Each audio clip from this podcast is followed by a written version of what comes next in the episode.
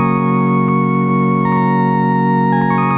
эфирда очрашу радио журналының чираттагы чыгарылышы микрофон алдында тапшыруларның авторы журналист хамида гайфуллина исәнмесез 23 февраль ватанны саклаучылар көне буларак билгеләнеп үтелә бу көн ничек кенә аталса да ул һәрвакыт ир-атның изге бурычын үтәү бәйрәме буларак исәпләнә ил иминлеге сагында торучыларга дан һәм хөрмәт. Безнең өлкән буын бүген тыныч һәм мул тормышта яшәвебезне саклап үзләренең гомерләрен дә биргән. Бөек ватан сугышы тәмамлануга инде 70 елдан артык. Әмма әле һаман яралар төзәлмәгән әле һаман һаман сугыш кырларында гомере киселгән сугышчылар ята. Әле һаман меңләгән гаиләләр ата-бабалары турында хәбәр көтә. Нәкъ шушы билгесез югалган сугышчыларны эзләүне Долг истабарлар отрядлары башкара. Удмуртиянең истабарлар оешмасын инде ширек гасырдан артык милләтәшебез Фаил Ибрагимов җитәкли. Фаиль Фаизович, судьба солдат вам известна не из книг и фильмов. Более четверти века вы занимаетесь поиском солдат, погибших на полях сражений Великой Отечественной войны. Возвращаете именно без вести пропавших воинов. Воспитываете подрастающее поколение. В этом году 28-й полевой сезон. Мы начинаем поиском, занимаемся захоронением без вести пропавших солдат, и мы выезжаем в разные регионы страны. Прошлый сезон у нас был тоже очень интересный. В прошлом году весной нашли солдата из Белгородской области. Это Овчаров Дмитрий Федорович был найден перед праздниками 9 мая. И 9 мая мы узнали это имя, потому что 9 мая только расшифровался медальон. Когда медальон нашли, там был вкладыш. Когда мы его раскрыли, на вкладыше ничего написано не было. На следующий день, когда высох сам вкладыш, вот эта бумажка высохла, и там мы увидели очертания карандаша. И вот тогда, конечно, была радость, что медальон заполненный. Далее вкладыш ребятам из Татарстана сканировали, выслали в Татарстан. И потом только узнали Овчаров Дмитрий Федорович, Белгородская область. Дальше так обратились обратились к поисковикам Белгородской области. Эти данные передали 9 мая, только 9 мая. Ну, кто будет заниматься этим делом, чтобы там искать еще родственников, там как раз у них торжественные митинги, и все это идет. И ребята взяли и поехали в эту деревню. В этой деревне до сих пор внук этот живет Овчарова. Это была какая-то фантастика, как они его нашли. Вот в марте месяце мы выезжаем в Белгород, там у нас всероссийское открытие вахты памяти, открывается сезон полевой, и мы там вручаем внуку медальон. Вот это вот судьба одного только солдата, которого мы нашли. А так сотни солдат мы подняли, захоронили. Сколько медальонов? Очень много. 300 медальонов точно у нас есть. Из них часть найдена родственников, часть, к сожалению, не найдена, потому что, допустим, есть и грузины, есть Узбекистана медальон, но есть те, которые не отозвались, такие родственники. Поэтому медальоны такие у нас лежат, ждут твоего часа, когда мы передадим, так сказать, родным и близким. Судеб очень много. Более шести с половиной тысяч солдат, офицеров мы, наверное, подняли и захоронили за 28 лет. Есть информация, вернется про да, солдата да, да, район да, Большая большая радость, что в декабре месяце, представляете, в декабре месяце проводили поисковые работы в Карелии. Там снег, там холодно. Ребята из отряда хранителей, ребята из Петрозаводска нашли медальон. Медальон оказался нашего земляка. Это Векшин Яков Васильевич. Он 15 -го года рождения. Мы узнали, что он вообще из Бемышского района, а Бемышский район это ныне Мождинский район, из деревни Новая Заля. Узнали, что он из 313 стрелковой дивизии, которая сформировалась здесь в Удмуртии в 41 году. Большие потери понесла вот как раз на карельской земле. Очень жалко, что полгода назад буквально умерла дочь. Она ждала, знала об этом, что он без вести пропал. Но есть внучка. Мы ездили в субботу. У нас был оргкомитет по поводу вот как раз привоза останков ее, получается, прадеда сюда, в Можгу. Прадед будет захоронен где-то будет 18-19 апреля примерно определили. Был глава администрации, военкомат. И сейчас вот определяемся, как привести останки и как это сделать в торжественной форме. Если первые годы в ваших поисковых отрядах mm-hmm. были ребята-школьники, школьники, студенты техникумов. А теперь а. есть надежда, что в эту группу войдут студенты наших вузов. Это уже не надежда, это уже реальность, потому что мы выиграли грант конкретно президента Российской Федерации о создании поисковых студенческих отрядов на базе вузов. Вузов и, ну, наверное, будем задействовать техникумы, которых мы еще не охватили. Это будет Удмурский госуниверситет, это будет медакадемия, это ветеринарный техникум Можги обязательно будет, Глазовский пединститут, где у нас есть уже отряд, мы его будем усиливать. Сейчас мы ведем учебу этих отрядов. Очень интересная учеба у нас проходит. Мы рассказываем про свою поисковую работу и призываем, в принципе, всех, кто еще хотел бы присоединиться, студенты, приглашаем принять участие, потому что в этом году у нас есть реальная возможность, даже финансовая возможность вывести ребят на места поисковых работ. Но для этого сейчас они как раз проходят учебу. Мы проводим квест, называется «Советский солдат». Квест очень интересный. Там и форму изучают советского солдата, и вооружение, и снаряжение, медали, ордена того периода. Для просто даже познавательной чисто не просто так студенты, если любой придет, посмотрит, что это такое. Да все интересно очень. Всех студентов приглашаем к себе в общественную организацию ДОП. И, конечно, о планах на этот год. Планы большие в этом году, потому что есть материальная поддержка. Быстрее всего, это первая экспедиция будет в Любань, Ленинградская область, куда мы выезжаем. У нас с прошлого года с осени специально, так будем говорить, мы не стали поднимать трех солдат, которые у нас лежат, ждут своего часа, потому что мы вывозим новые поисковые студенческие отряды, как раз чтобы показать, как это будет проходить поисковая работа. Затем выезжают ребята взрослые в разведку на места боев 357-й стрелковой дивизии, это Смоленская и Тверская области, и на места боев 98-й стрелковой дивизии, это Псковская область. В конце апреля по результатам этого уже мы будем знать, что у нас будет летом. Летом еще будут экспедиции. В прошлом году это была Мурманская область, в этом году вот как у нас результаты придут, мы уже будем знать, где мы будем участвовать и что будем делать. Потому что мы хотелось бы, конечно, поработать по своим землякам. То есть те, которые ушли отсюда, для них родина для 357 стала это Смоленская область, которую они защищали, и Тверская область, а для 98 это Республика Беларусь. 22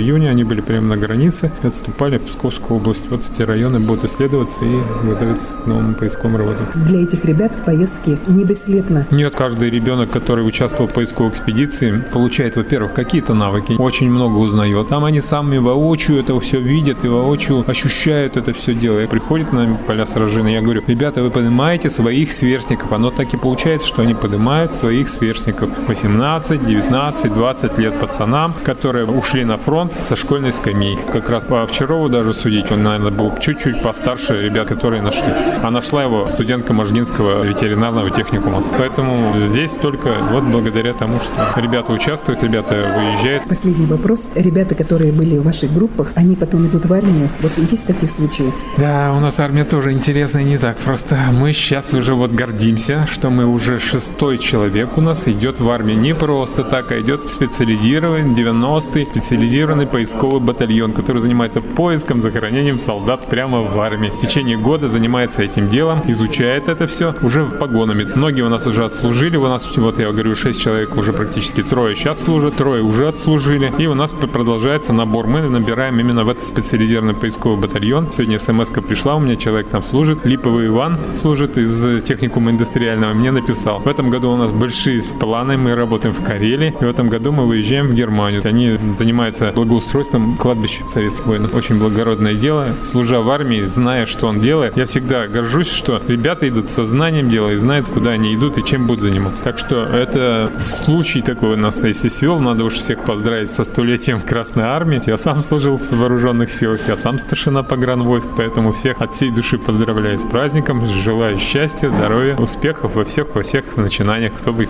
чем ни занимался. Спасибо. Сез долг истабарлар оешмасы җитәкчесе Фаил Ибрагимов белән әңгәмә тыңладыгыз. Батыр ир егетләребезне 23 февраль ватанны саклаучылар көне белән чын күңелдән котлыйбыз. Исәнлек, саулык, озын гомер сезгә. Ә барлык радио тыңлаучыларга тыныч илдә, тыныч хезмәт итеп озак еллар яшәргә телибез.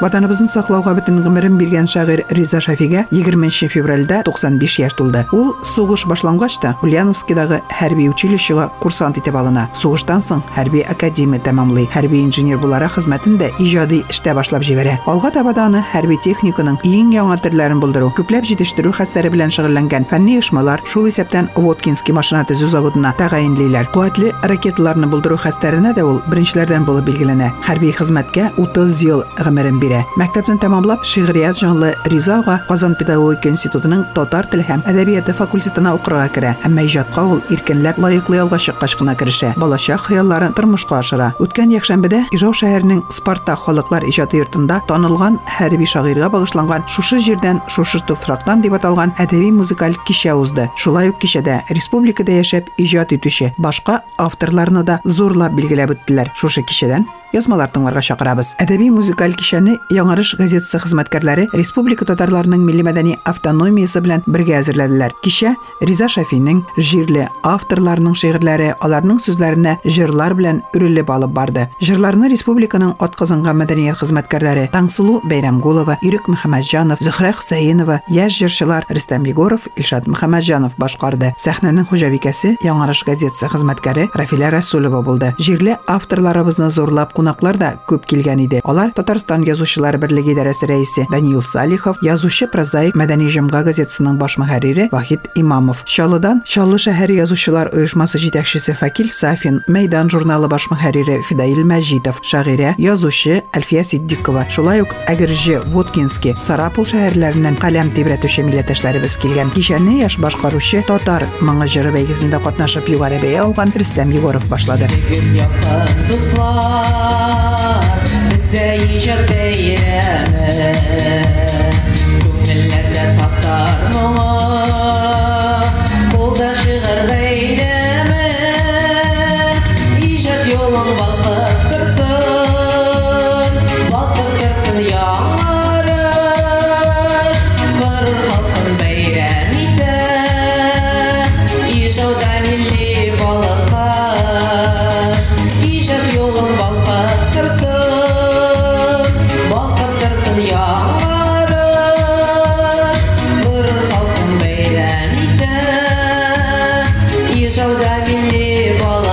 Кичәдә Риза Шафинның шигырьләрен сәнгатьле уку буенча ярышта җиңгән балалар да чыгыш ясады. Риза Шафи кем батыр?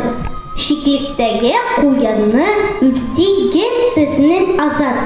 И куркак ди, и куркак, шигәсен мине каза. Күргәч үзе янына атта казның килгәнен. Сизми тақылды азат, җирдә җитте җилгәнен. Куян кычкырып калды. И батырсың, батырсың, аяк астың харап шап, башыны ди батырсың.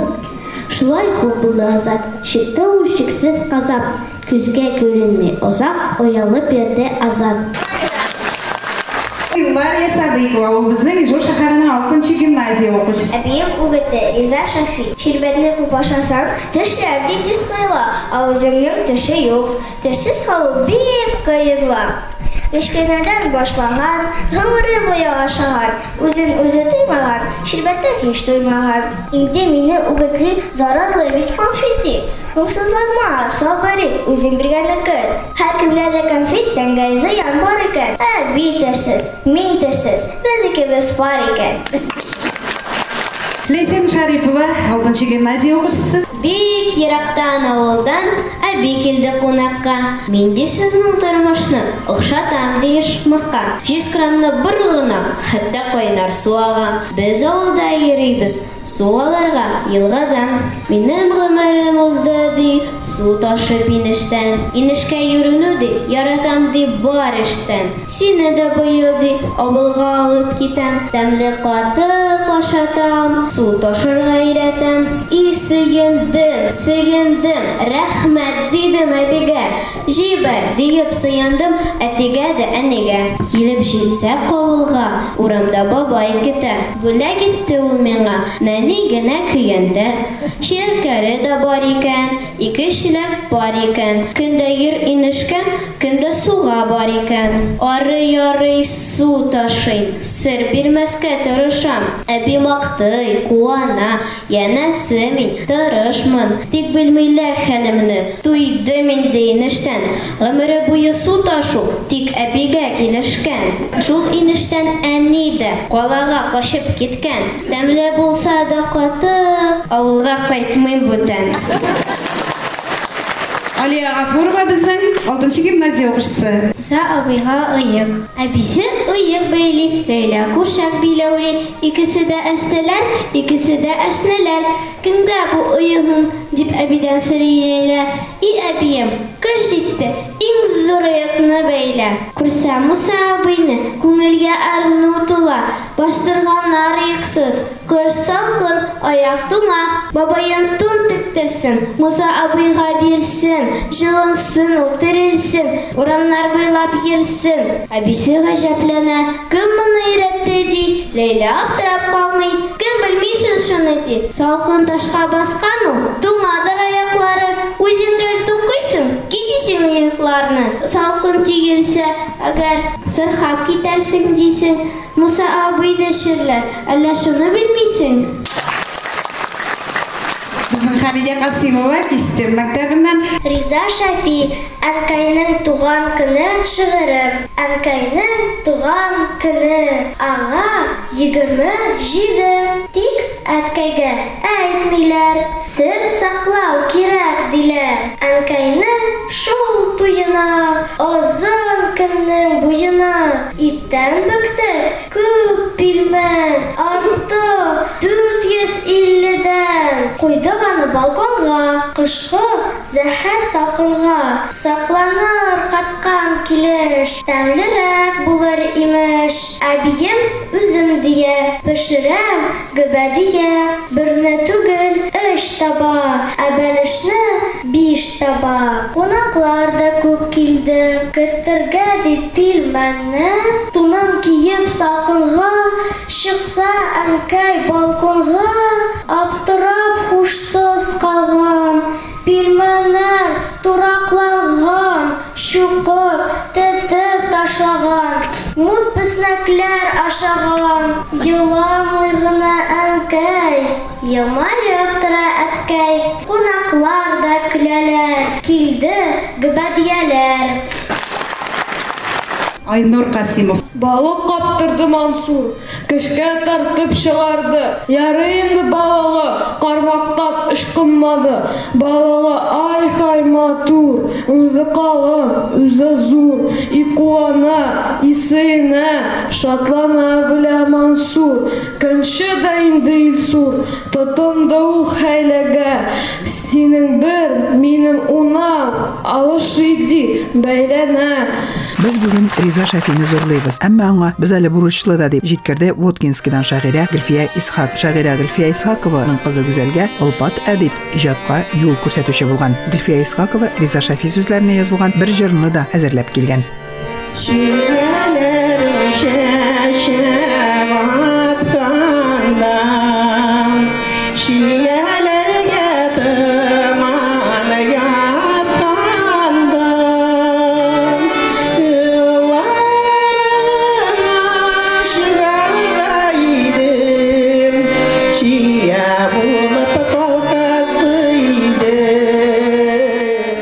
Сәхнәдән бер-берсен алыштырып, Риза Шафи һәм республикада танылган башка авторларның шигырьләре, җырлары яңгыравы кичәне бизәде. Сәхнәдә чыгыш ясаучылардан да, экраннан да Риза Шафиның тормыш юлы белән тамашачы танышып барды. Минем белән очрашу радио журналына әңгәмәбездә Татарстан язучылар берлеге рәисе Данил Салихов түбәндәге фикерләрен җиткерде.